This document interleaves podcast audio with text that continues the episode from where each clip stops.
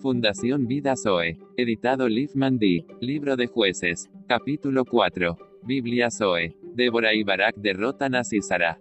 Israel hace lo malo ante Jehová. Después de la muerte de Aot, los hijos de Israel volvieron a hacer lo malo ante los ojos de Jehová.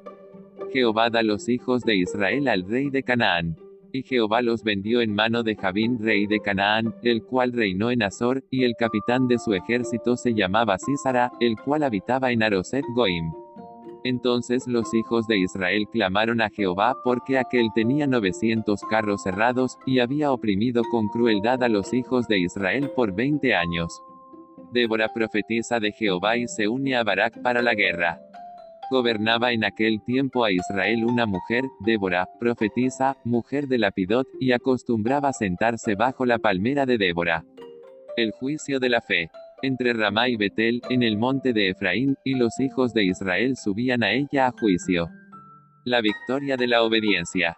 Y ella envió a llamar a Barak hijo de Abinoam, de sedes de Neftalí, y le dijo, ¿no te ha mandado Jehová Dios de Israel, diciendo, Ve, junta a tu gente en el monte de Tabor, y toma contigo diez mil hombres de la tribu de Neftalí y de la tribu de Zabulón.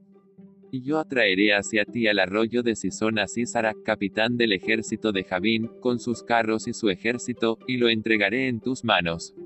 Barak le respondió, Si tú fueres conmigo, yo iré, pero si no fueres conmigo, no iré. Y ya dijo, Iré contigo, mas no será tuya la gloria de la jornada que emprendes el poder de la unidad y el acuerdo.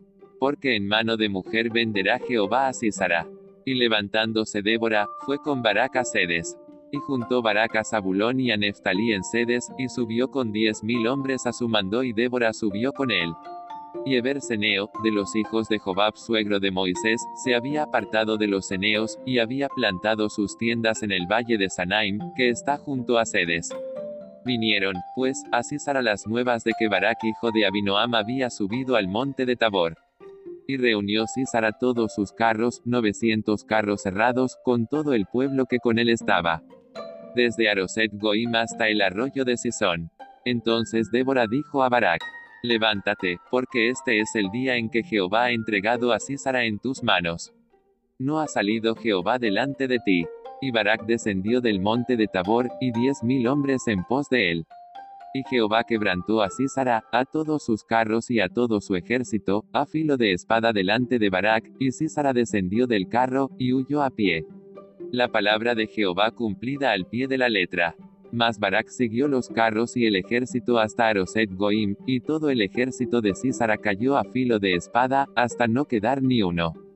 Y Císara huyó a pie a la tienda de Jael mujer de Eberseneo, porque había paz entre Javín rey de Azor y la casa de Eberseneo.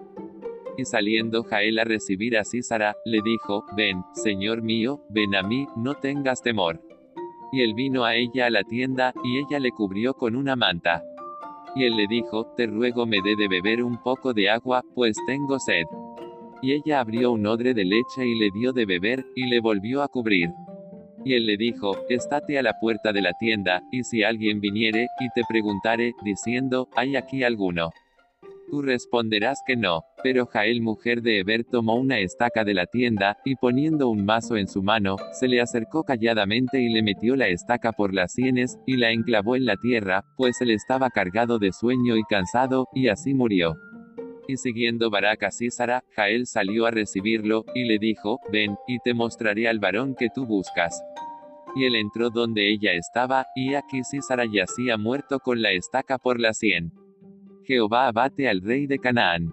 Así abatió Dios aquel día a Javín, rey de Canaán, delante de los hijos de Israel. Y la mano de los hijos de Israel fue endureciéndose más y más contra Javín, rey de Canaán, hasta que lo destruyeron.